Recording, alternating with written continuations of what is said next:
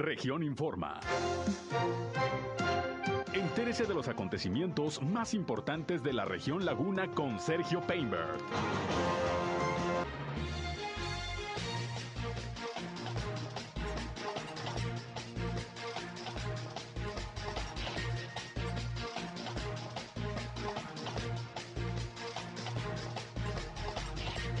Arranca en Gómez Palacio la vacunación de refuerzo contra el COVID-19 para adultos de 40 hasta los 59 años.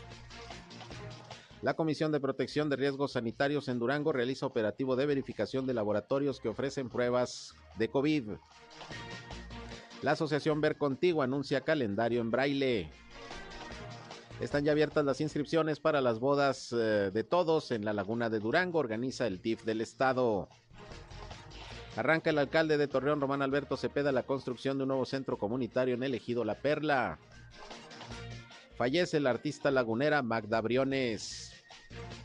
Esto es algo de lo más importante, de lo más relevante que le tengo de noticias, de información aquí en esta segunda emisión de Región Informa. Son en punto las 13 horas, la una de la tarde con un minuto de este ya jueves, jueves 20 de enero del año 2022. Les saludo como todos los días, soy Sergio Peinbert Usted ya me conoce y les invito a quedarse con nosotros aquí en el 103.5 de frecuencia modulada Región Radio, una estación más del grupo Región, la Radio Grande de Coahuila. Acompáñenos, quédense con nosotros. Vamos a la información. El clima.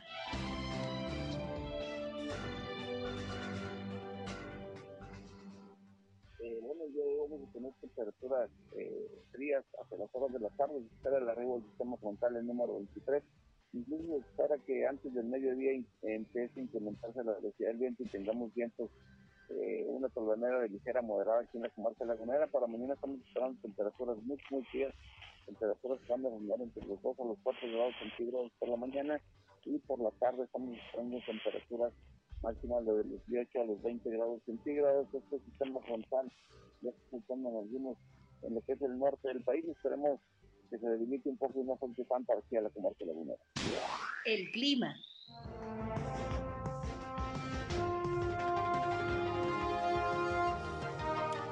Bueno, pues ahí tiene la información climatológica. Va a comenzar a hacer frío hoy por la tarde, en la noche. Vamos a amanecer con frío también en la madrugada, 2, 3 grados centígrados. Por ahí es lo que se está anunciando. Ya escuchó usted a José Abad Calderón, eh, Calderón, previsor del tiempo de la Comisión Nacional del Agua. Un frente frío viene bajando la temperatura y bueno, pues hay que, hay que cuidarnos, hay que cuidarnos de estas eh, condiciones. En un momento le tengo más información al respecto porque pues están disponibles ya en estos momentos albergues, eh, como es propio de la temporada invernal y que ponen a disposición de quienes así lo requieran las autoridades municipales principalmente. Así que en un momento le tengo más información sobre esto de las bajas temperaturas. Por lo pronto, gracias por su atención, por acompañarnos. Les invitamos a escucharnos, pero también entrar en contacto con este espacio. Sobre todo si tienen algún problema en su comunidad, en su calle, en su colonia, en su ejido, si requieren la atención de alguna autoridad, comuníquense con nosotros en este espacio. Además de informarles, queremos que eh, nos permitan ser un enlace entre ustedes y las autoridades para que los problemas de su comunidad se puedan resolver. Y para tal efecto nos pueden llamar al 871-713-8867, 871-713-8867 o mándenos WhatsApp, como ustedes gusten también, ahí les atendemos en Facebook y en Instagram, ahí estamos... Eh, también eh, siempre informándoles con contenidos que esperemos resulten de todo su interés y por ahí también podemos tener comunicación. Estamos en región 103.5 Laguna en Facebook y en Instagram. Un saludo a quienes ya se están conectando con nosotros a través de Facebook Live.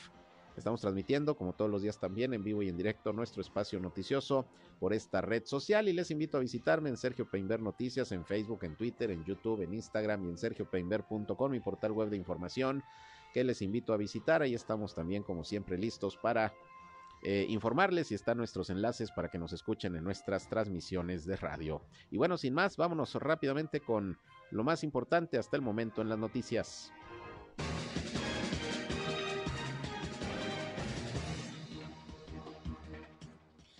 Bien, vamos a iniciar con la información. Les comento que como se había anunciado, hoy comenzó la vacunación para los adultos de 40 hasta los 59 años en el municipio de Gómez Palacio. Esto va a durar cuatro días de hoy hasta el próximo domingo, del 20 al 23 de enero. Y en Lerdo, para estos mismos rangos de edad, de 40 a 49 y de, 49, y de 50 a 59, o sea, de 40 hasta los 59, las dos fases de vacunación.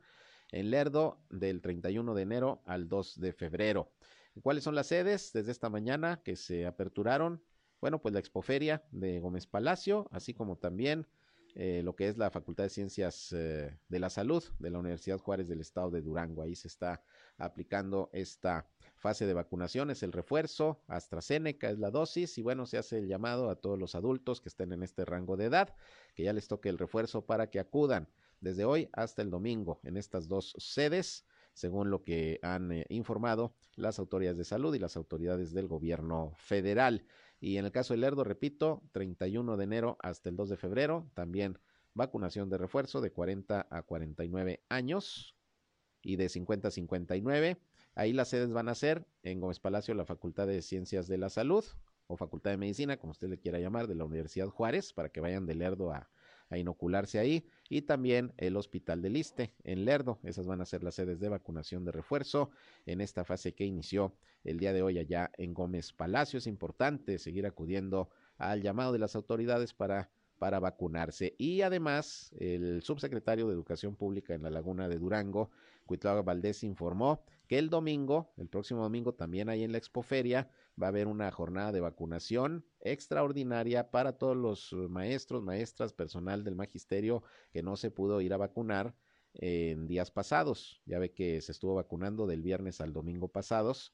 Eh, al personal magisterial en la laguna de Durango. Si no alcanzaron por alguna razón, que andaban de viaje o, estaban con contagio de COVID o, en fin, por X circunstancia, ya lo saben, hay que ir a vacunarse domingo 23 de enero ahí en la Expoferia de Gómez Palacio. Es una jornada extraordinaria para el personal educativo, para que nadie se quede sin la vacunación, ese es el objetivo. Así que eh, avanza, avanza la vacunación, aquí precisamente en eh, la comarca lagunera. Y bueno, hablando del COVID-19, pues estamos en espera del reporte de la Secretaría de Salud de Coahuila sobre cómo andamos hoy de contagios. Ya tenemos aquí el reporte en el caso de Durango, como cada mañana, pues se dio a conocer la información por parte del secretario de Salud, Sergio González Romero. Y bueno, pues se reportan, perdón, 637 nuevos casos de COVID-19, 637 nuevos contagios, una cifra elevada para lo que se ha venido teniendo en los últimos días allá en Durango. Y cuatro defunciones, también lamentable porque ya teníamos tres o cuatro días que no había decesos en Durango por COVID-19, hoy se reportan cuatro de funciones, lamentablemente. Ya con estas cifras está llegando el estado de Durango a 57.811 personas que han resultado positivas al COVID-19 y van 3.113 defunciones. Así los números, las cifras en Durango, que se encuentra pues ya prácticamente en semáforo naranja. Ya desde el lunes lo había anunciado el gobernador José Rosa Puro, se iba a pasar al naranja por el incremento en los contagios y también eh, Coahuila pues estaría en esa misma condición. Vamos a ver el día de mañana si la Secretaría de Salud a nivel nacional en la emisión del semáforo en todo el país eh, pues indica en cuál estamos, que seguramente será el naranja, tanto Coahuila como Durango y, algunos, y a lo mejor otros estados de la República Mexicana, porque finalmente a nivel nacional la ola de contagios está a la orden del día. Simple y sencillamente ayer se rompió otra, otra cifra a nivel nacional, más de 60 mil contagios en un día. Se reportaron ayer, es la cifra más elevada, más alta desde que empezó la pandemia, no nada más esta ola, que es la cuarta, desde que empezó la pandemia prácticamente.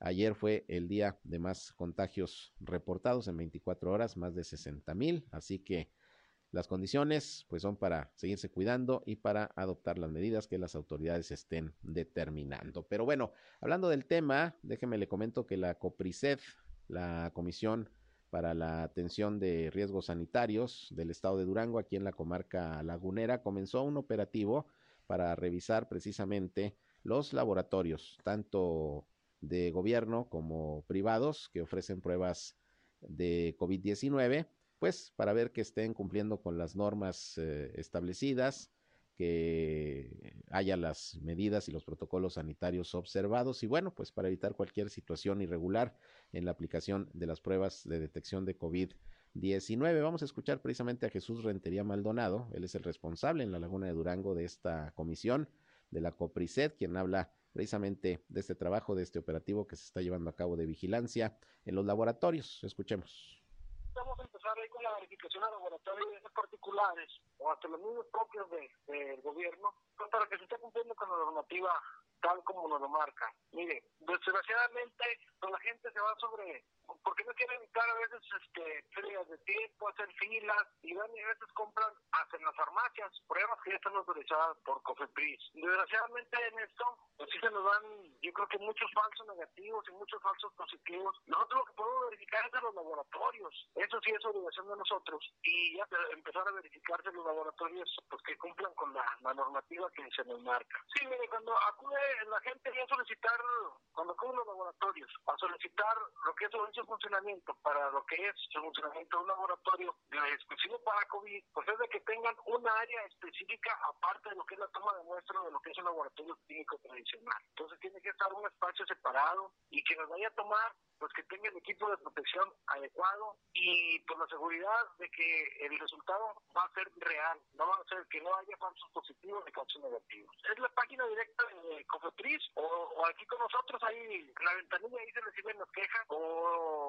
de manera pues, presencial tiene que ser de manera presencial porque si no tiene que firmar este, la persona. Nosotros mantenemos la secrecía de quien denuncie, el usuario tiene la seguridad de que esto va a ser simplemente confidencial. Porque la gente mantenga las, las recomendaciones que se han hecho desde que iniciamos la pandemia, vamos a cumplir ya los dos años, entonces eh, la gente se relajó mucho en estas pasadas fiestas de, de fin de año, diciembre y año, lo que fue Navidad y Año Nuevo, la gente se relajó y andaba pues como si nada. Tristemente vemos esta fiesta oleada pues está enorme y pues no queremos que los hospitales se vean relajados, no queremos caer pues en lo que estábamos hace un año que muertos y muertos y muertos. Ya la gente va entendiendo que pues esta variante nueva de, de, de COVID, pues yo creo que es altamente adaptable el, virus, pero pues ya lo que es el, gobierno ya está viendo que nada más son siete días lo que se está otorgando de licencias médicas, entonces aquí de esto pues, va a depender mucho de la población de que nos cuidemos todos. Bueno, pues ahí tiene usted la información sobre estos operativos y bueno, la opinión del funcionario de Coprised respecto pues a la necesidad de que nos sigamos cuidando y que pues en todo momento eh, observemos los protocolos sanitarios. Si hay que vacunarse, que por cierto ya se está anunciando, en un momento lo va a tener detalles, de también una vacunación, eh, una jornada extraordinaria de vacunación de refuerzo para los maestros y maestras y personal educativo que por alguna razón la semana pasada pues no pudieron eh, inocularse. En un momento les voy a dar los detalles. Antes de ello, déjeme le menciono que lamentablemente pues hoy por la mañana se dio a conocer el deceso de la destacada artista lagunera Magda Briones, Magdalena Briones, que no solamente destacó eh, en el mundo del baile, del baile español, del baile flamenco, sino también fue activista ambiental y escritora. Ella nació en la ciudad de Durango, sin embargo, pues desde los dos años eh, comenzó a radicar aquí en la ciudad de Torreón y bueno, pues la comunidad artística ha estado ya emitiendo pues toda una serie de condolencias para los familiares de Magdalena Briones. De hecho, la Administración Municipal de Torreón, a través del Instituto Municipal de Cultura, también lamenta profundamente, esto a través de un comunicado, el fallecimiento de Magdalena Briones, que nació en 1926 y falleció pues la madrugada de este, de este jueves 20 de enero. Eh, algo de la trayectoria de Magda Briones, bueno, desde adolescente empezó a bailar danzas españolas y después, eh, después fue creadora de sus propias coreografías y hasta los 24 años viajó a España a estudiar formalmente. Ella fue integrante de una academia de, de baile incluso también de ballet, donde se presentó con éxito en diferentes foros regionales y nacionales. También incursionó en la dramaturgia, la escritura de investigación y en la lucha a favor del medio ambiente. Y desde distintas disciplinas artísticas y humanísticas, Magda Briones demostró un compromiso eh, social y se convirtió en un referente cultural de nuestra región. Es así como eh, se da esta semblanza por parte de la propia Dirección Municipal de Cultura de Torreón bueno, Instituto, Instituto Municipal de Cultura de Torreón, de acuerdo con datos del libro Magda Briones, Por Amor a la Danza y a la Tierra, de Adriana Vargas. Eh, por cierto, le mandamos un saludo, compañera periodista, sobre todo el área cultural. Eh, Magda Briones fue maestra de otra gran bailarina, Pilar Rioja, y estudió sociología en la Universidad Nacional Autónoma de México. Pues descanse en paz esta gran artista lagunera, Magdalena Briones, quien hoy, hoy se reporta su fallecimiento este jueves por la mañana aquí en la ciudad de Torreón. Descanse en paz y nuestro deseo de pronta resignación a los familiares de la artista. Bien, por otra parte, y en otros temas, déjeme le comento que allá en, en la laguna de Durango ya están abiertas las inscripciones para lo que es eh, este evento que año con año se realiza, que son las bodas de todos, o bodas comunitarias, como usted les quiera llamar. Bueno, allá se titulan bodas de todos, así las se titula el eh, DIF eh, Durango, DIF del Estado, y pues cada año el objetivo es dar todas las facilidades a las parejas que quieran formalizar su matrimonio para que lo hagan, para que se casen y bueno, pues a bajo costo, sin mayores complicaciones y bueno, incluso hasta con, con algún, mm, algún evento especial precisamente para celebrar estas bodas. Ricardo Favila, que es eh, el titular del DIF de Durango en la comarca lagunera precisamente duranguense, habló de cómo están los trámites ya abiertos para quien se quiera matrimoniar en estas bodas para todos. Vamos a escuchar lo que explicó. Las bodas para todos una campaña que encabeza el DIF estatal en coordinación con la Dirección de Registro Civil, la Secretaría de Salud y los sistemas DIF municipales, en los cuales pues, se suman esfuerzos y acciones que conllevan en la realización de esta campaña que tiene como fin concretar las relaciones del matrimonio y puedan así ellos tener certeza jurídica en cuanto a su unión de manera legal. Durante toda la administración ha logrado unir a más de 10.800 parejas, pues esto viene a fortalecer la certeza jurídica de las familias y la convivencia propia de, las mismas. Ya inició la campaña del 14 de enero hasta el próximo 14 de febrero. Es importante mencionar que por el tema de la contingencia sanitaria, pues no habrá un evento como tal, sin embargo se estará eh, continuando con, con la entrega del acta de matrimonio. ¿Qué requisitos necesitan? Primero que nada, la voluntad de las partes de casarse es un requisito indispensable. Además, ser mayores de 18 años, tener una constancia de asistencia a pláticas prematrimoniales. Las pláticas prematrimoniales se van a estar dando de manera virtual a través de diferentes plataformas, puede ser el Zoom o inclusive por Facebook. Es importante que las parejas lleven estas pláticas prematrimoniales que no tienen una duración mayor a una hora. Ambas partes necesitan tener acta de nacimiento actualizada en original y dos copias, identificación oficial de cada contrayente, el CURP de cada contrayente, un comprobante de domicilio y los análisis prenupciales. Estos se pueden realizar en cualquier institución de salud del INS, del ISTE o del centro de salud. Y en caso de que los contrayentes tengan hijos, presentar acta de nacimiento actualizada. Si eh, está en un caso de que esté la pareja embarazada, pues se presenta la copia de resultados, es una constancia de, embarazo que se pide por un ginecólogo o un ultrasonido. Todos los trámites eh, para la realización del matrimonio civil es por cuenta del gobierno del estado a través ya sea de la Secretaría de Salud o del registro civil y tienen pues prácticamente un, un ahorro de poco más de tres mil pesos en, todos los trámites. Primero de los puntos sería acudir al registro civil y después en alguna de nuestras instalaciones del DIF estatal estamos nosotros ubicados en la parte posterior del Museo Certijo, eh, en el Boulevard Forjadores, dentro del Parque La Esperanza. También para cualquier tipo de información pueden marcar al 723-2605 donde podemos eh, aclararles cualquiera de las dudas y también agendarles el día de la cita para las pláticas de matrimonios. Bueno, pues ahí está lo que explica Ricardo Favila, el titular del DIF del estado de Durango en la comarca lagunera. Más barato no le puede salir casarse en cuanto a trámites, eh, análisis prematrimoniales, en fin, todo lo que ya explicó. Y bueno, vamos a esperar la convocatoria que seguramente también será por parte del DIF del estado de Coahuila en coordinación con los DIF municipales que también se llevan a cabo estas bodas comunitarias, generalmente a principios de año.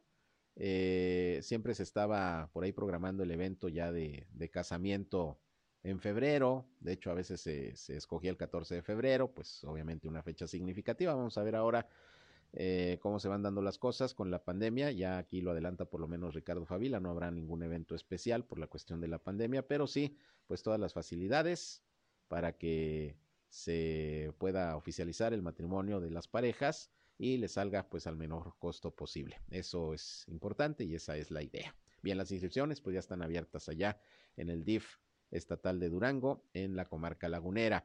Y bueno, antes de irme a la pausa les decía que se está anunciando ya una fase de vacunación extraordinaria para el personal del magisterio para la laguna de Coahuila. Como usted recordará, pues fue la semana pasada que se estuvo vacunando también a los maestros, maestras, a todo el personal educativo en la laguna de Coahuila, también en la laguna de Durango. Y pues hay personal que por algún motivo no logró vacunarse. Bueno, la Secretaría de Educación Pública de Coahuila está anunciando que el próximo martes 25 y miércoles 26, la próxima semana, eh, se llevará a cabo la segunda etapa de la jornada de refuerzo de vacunación contra el virus SARS-CoV-2 para el personal magisterial es para aquellos trabajadores y trabajadoras de la educación que en días pasados, les decía, no asistieron a la aplicación de la dosis de Moderna por cuestiones personales o incluso de salud, según informó el titular de la Subsecretaría de Educación Básica del Estado, Jorge Alberto Salcido Portillo.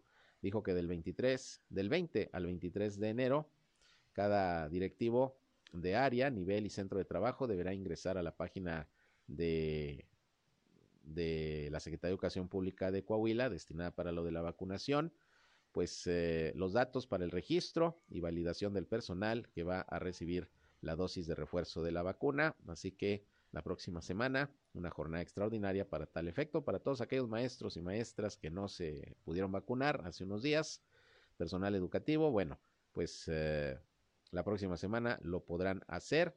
Eh, se están por definir las, eh, las sedes. Al parecer, una pudiera ser la Universidad de Tecnología de Torreón, que ya se utilizó, o el Centro de Convenciones, que fueron las dos sedes en el caso de Torreón la semana pasada. Hubo otro módulo en San Pedro. Pues vamos a esperar, ya lo confirmaremos con Florentería, la titular de servicios educativos en la Laguna de Coahuila. Nada más que se acerque la fecha, pero la próxima semana si usted trabaja en las escuelas, es parte del personal educativo y no se vacunó por alguna razón, bueno, pues aquí está nuevamente otra jornada para aplicación de refuerzo con la dosis de Moderna. Vamos a una pausa y regresamos.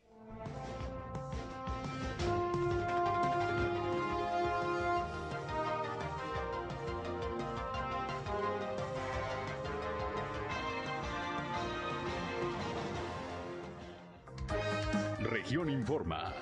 Ya volvemos. Al aire, región 103.5. Continuamos en Región Informa. Bien, regresamos. Son las 13 eh, horas con 28 minutos, una con 28, nuestra línea 871-713-8867 a sus órdenes. Y bueno, como dice la canción de Moderato, ya se veía venir. Hoy el gobernador de Durango, José Rosa Soispuro, hace unos momentos en conferencia de prensa ya en la capital del estado, anunció varias medidas que se van a adoptar con motivo del pase al semáforo naranja ya de manera oficial de la entidad al semáforo epidemiológico en color naranja ante el incremento en los eh, contagios, hospitalizaciones e incluso también fallecimientos, que bueno, hay que decirlo, insistir en ello, las hospitalizaciones y fallecimientos no han crecido en el mismo porcentaje que los contagios, y no imagínese, la tragedia sería tremenda. Pero sí hay un incremento y esto pues eh, obliga a tomar algunas medidas para empezar. Se va a retrasar nuevamente el regreso a las clases presenciales, entre otras acciones. Vamos a escuchar lo que dijo José Rosa Saispuro esta mañana eh, en conferencia de prensa allá en Durango Capital.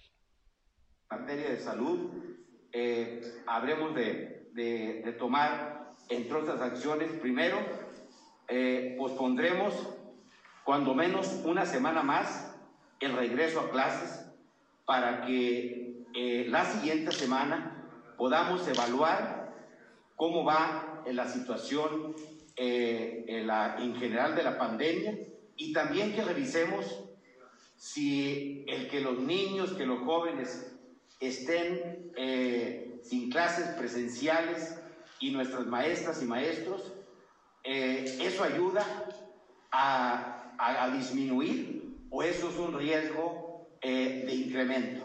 Porque habrá que estar conscientes y los padres de familia que me escuchan no me dejarán mentir que pues, los niños y los jóvenes no están necesariamente encerrados en su casa y qué bueno que así sea.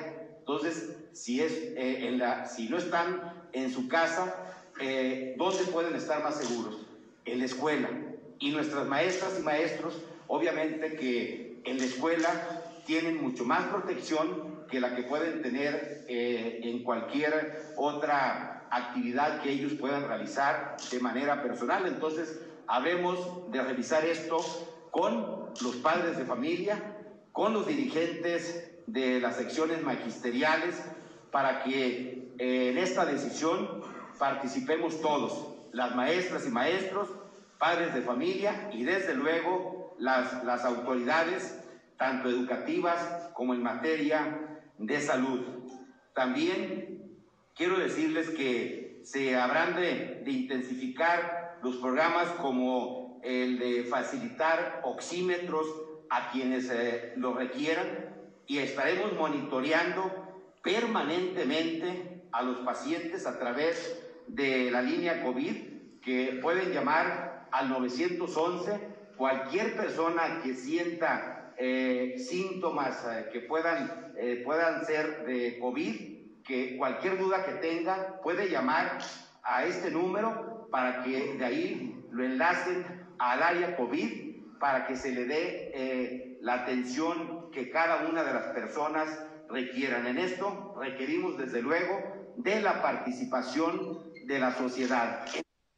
Bien, parte pues de lo que anuncia el gobernador José Rosa Saizpuru, uno de los puntos más importantes, además del reforzamiento de las medidas eh, de prevención, etcétera, pues está el posponer una semana más por lo menos el regreso a clases presenciales. Se, pensaba que pudiera ser el próximo, el próximo lunes el regreso, pues no, se va a posponer. Vamos a ver qué se decide aquí en Coahuila, porque el gobernador Miguel Ángel Riquelme Solís el lunes pasado en la reunión del subcomité de salud había dicho que pues se va a evaluar sobre todo cómo está la situación con Saltillo y Torreón, que son los municipios más grandes y donde más contagios ha habido. Ahí pudiera todavía posponerse por lo menos una semana más el regreso a las clases presenciales, no así en el resto del estado, en donde el nivel de contagios es menor.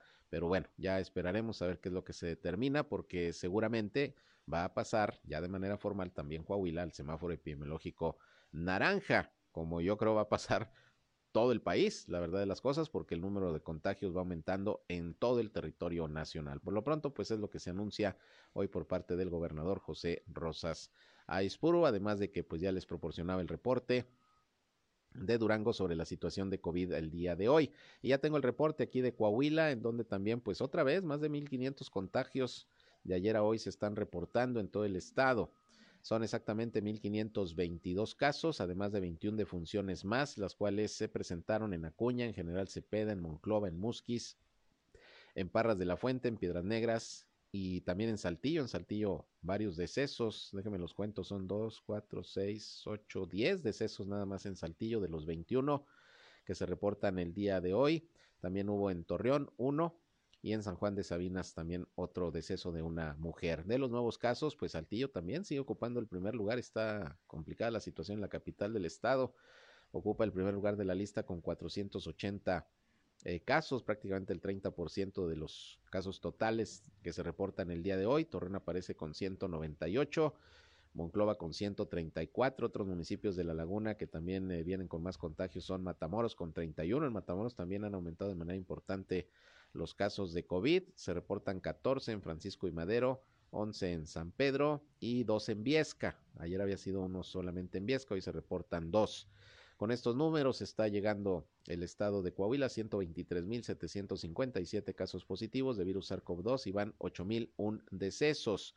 También subió el número de hospitalizados, ayer eran 305, hoy se reportan 339 entre casos sospechosos y confirmados, de los cuales también la mayoría son de Saltillo, 124 pacientes. Hay 111 en Torreón, 26 en Piedras Negras, 43 en Monclova, 20 en San Juan de Sabinas, 14 en Acuña y uno en Ramos Arispe. Así las cosas pues con el COVID aquí en el estado de Coahuila. Es el reporte que acaba de llegar hace unos momentos y que con mucho gusto le informamos. Bien, vámonos eh, con otras cosas. Hoy tuvo actividad el alcalde de Torreón, eh, Román Alberto Cepeda estuvo en el arranque de la construcción de un nuevo centro comunitario allá en el ejido La Perla de Torreón.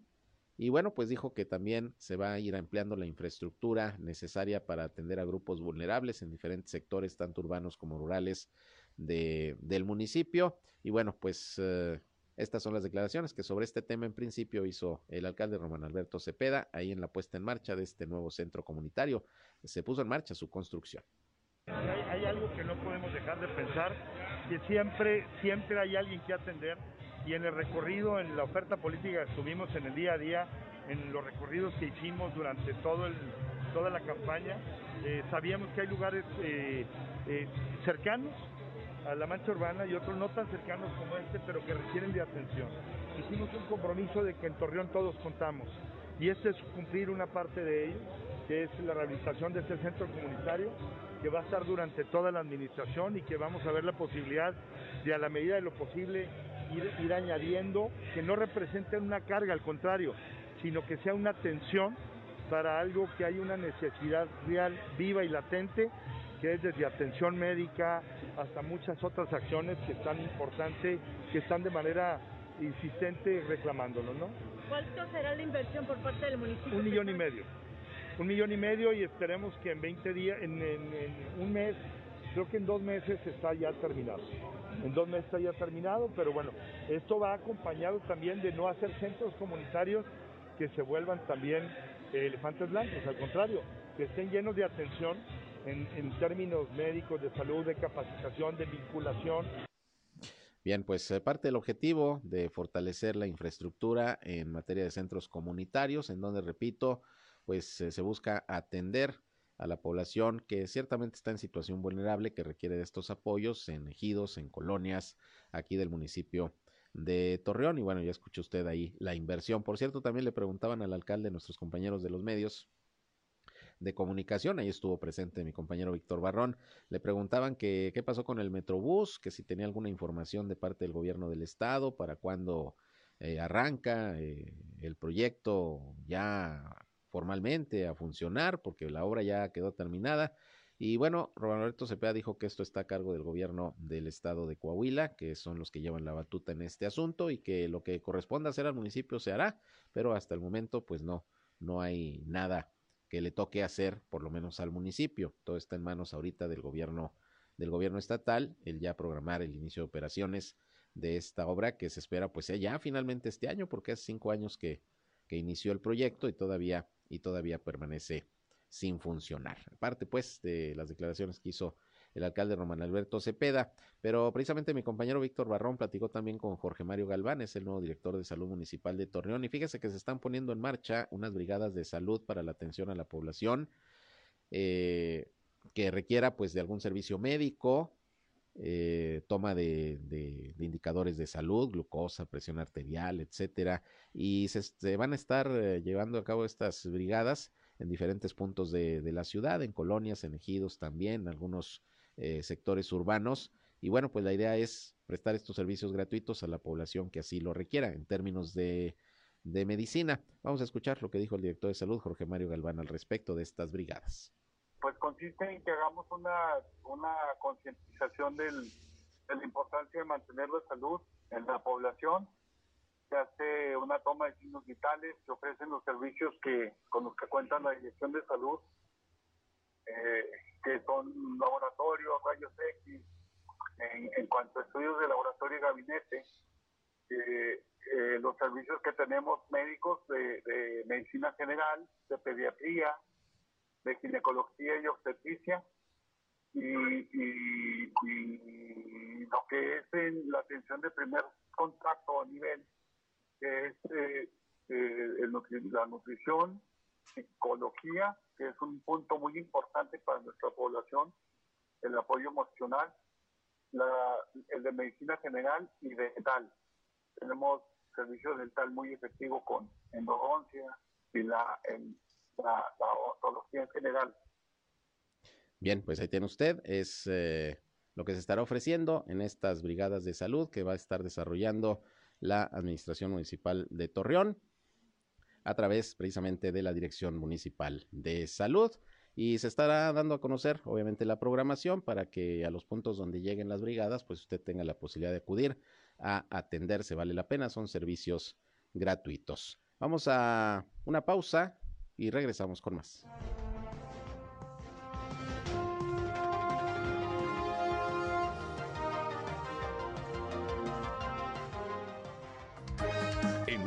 regresamos a Región Informa.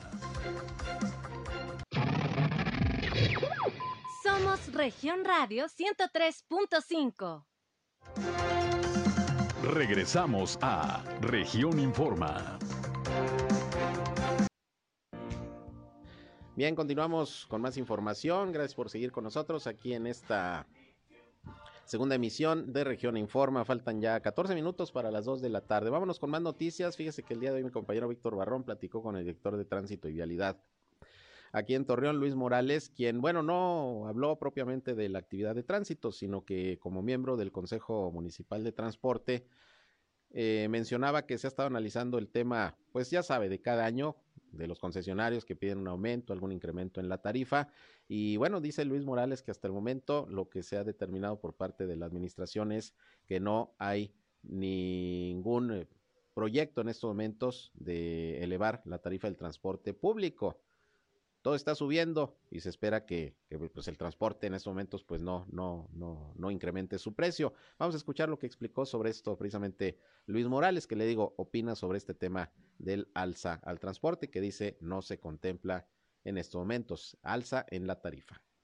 Sin embargo, ahorita hay una prioridad tanto para el gobierno del estado como para municipio y tenemos la instrucción del alcalde, el licenciado Román Alberto Cepeda, de perfilar todos los esfuerzos al tema que nos atañe, que ya tenga que salir avante y que obviamente el que esto se aplique y empiece a funcionar va incluido la alza o el incremento que se pueda manejar en el transporte. Ellos lo tienen bien claro y tienen perfiladas las baterías a la prioridad, que es lo que ya tiene mucho tiempo que no se ha podido resolver, se resuelva y va este, inmerso el ajuste nada, nada eh, conviene que se pueda generar alguna propuesta si todavía todos van a tener que hacer un cambio, porque con la propuesta está el abatir el rezago de los modelos de algunas unidades que están operando desde que pudieron haber sido renovadas antes de la pandemia, pero que sin embargo no han podido hacerlo. Entonces, al, problema de los años que tiene sin resolverse, súmale esta cuestión de la pandemia que le pegó al transportista, que le bajó en, lo que era el, captar a los pasajeros, estamos ahorita mejor en las dos pláticas que hemos tenido centrados en sacar el proyecto adelante y va inmerso en la alza que se pueda manejar en, en las negociaciones que se tenga con los distintos sectores sociales.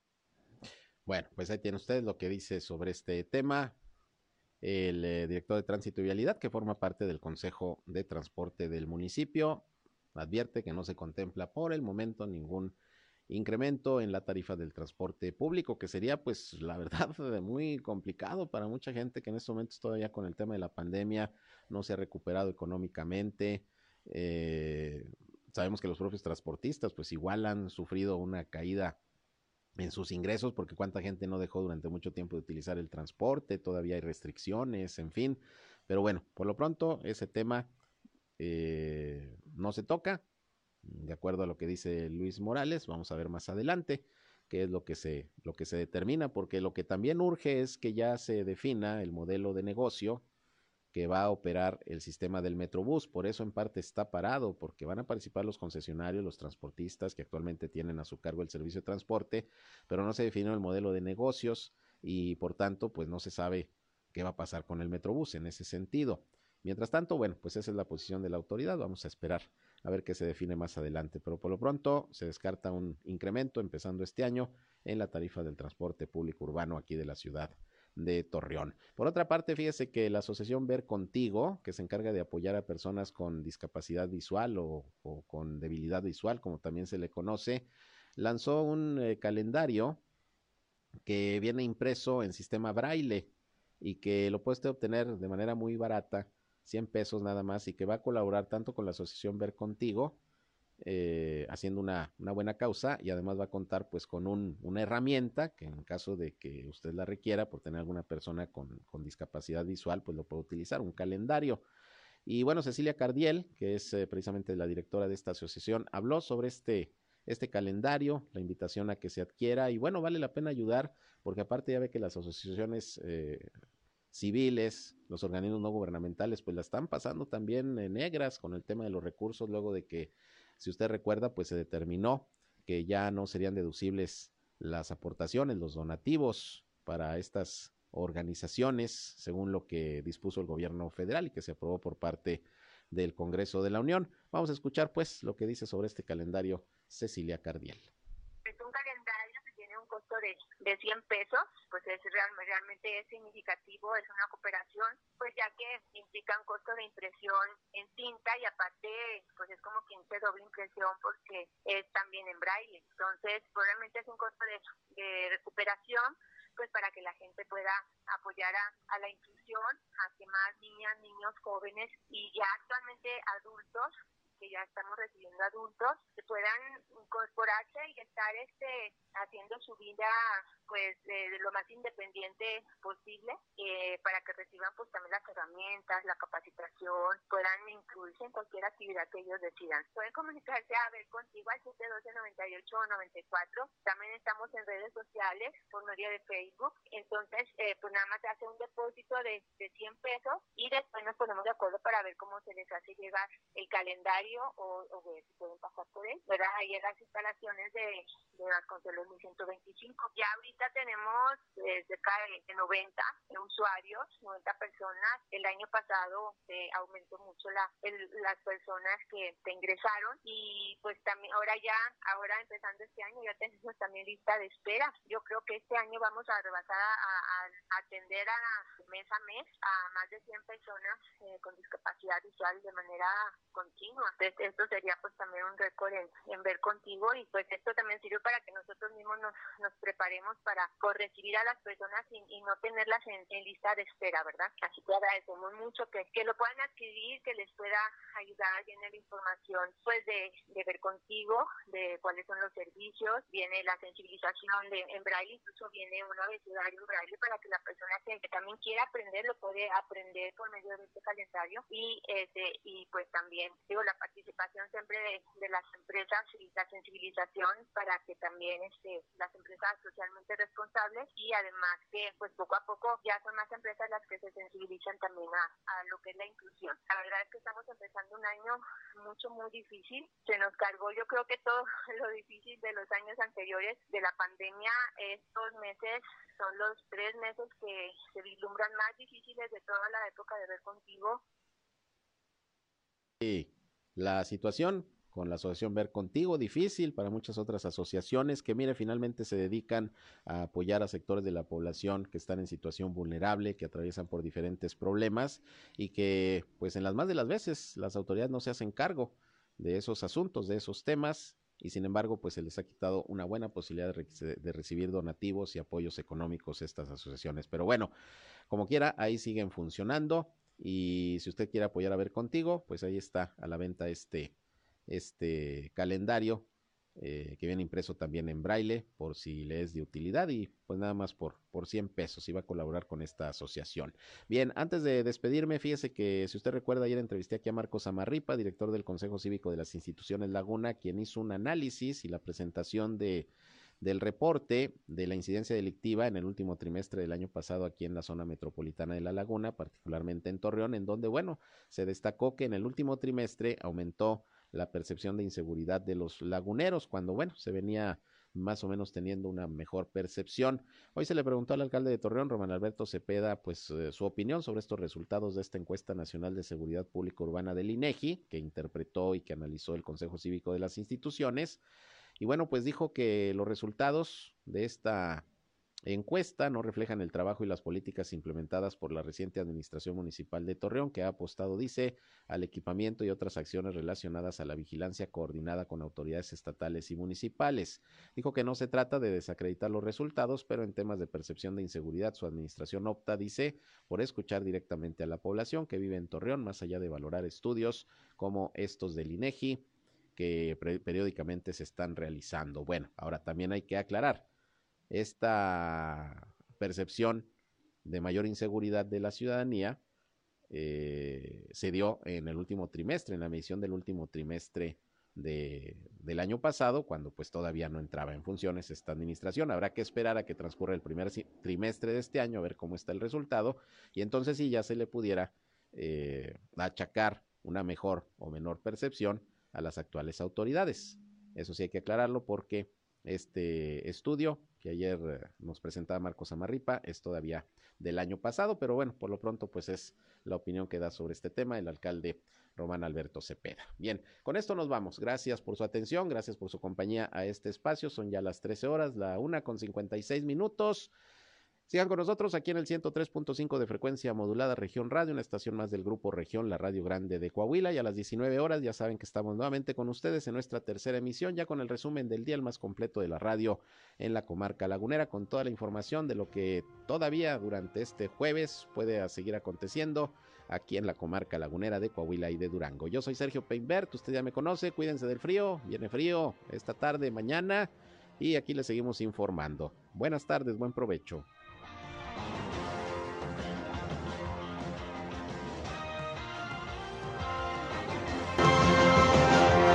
Fue Región Informa. Ahora está al tanto de los acontecimientos más relevantes. Lo esperamos en la próxima emisión.